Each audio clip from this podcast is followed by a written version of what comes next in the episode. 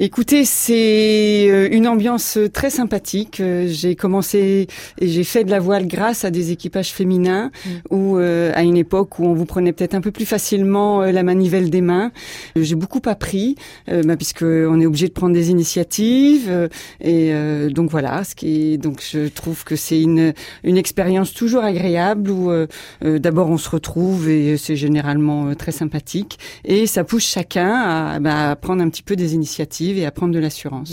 Puis on sait en plus qu'il y a un tissu féminin entre guillemets euh, assez développé hein, à La Rochelle et aux alentours, hein, dans tout le milieu associatif, sportif et tout.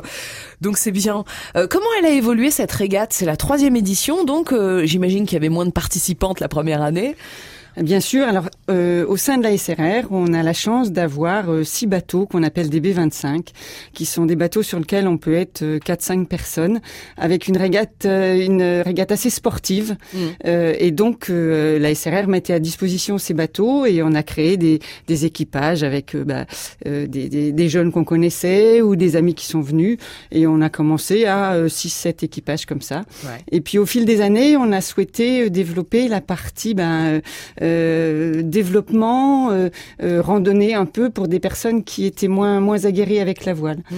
Et on avait surtout comme particularité, c'est qu'on essaie on laissait toujours l'accès à des personnes qui venaient seules, puisque c'est vrai que constituer un équipage entre filles, il faut se connaître à 4-5, et donc on a on avait toujours ouvert cette possibilité. Et, et donc petit à petit, on s'est aperçu qu'il y avait aussi des gens qui voulaient aller pour une première fois sur l'eau, mm. donc avec avec l'aide de, de, de bénévoles et de propriétaires qui euh, pour ces sorties un petit peu sur l'eau de découverte. Euh, on a développé cette partie-là. Et cette année, on a en plus rajouté la partie entreprise, c'est-à-dire que on va avoir cette année euh, six ou sept bateaux, je crois, qui qui viennent. Ce sont des, équipages d'entreprise.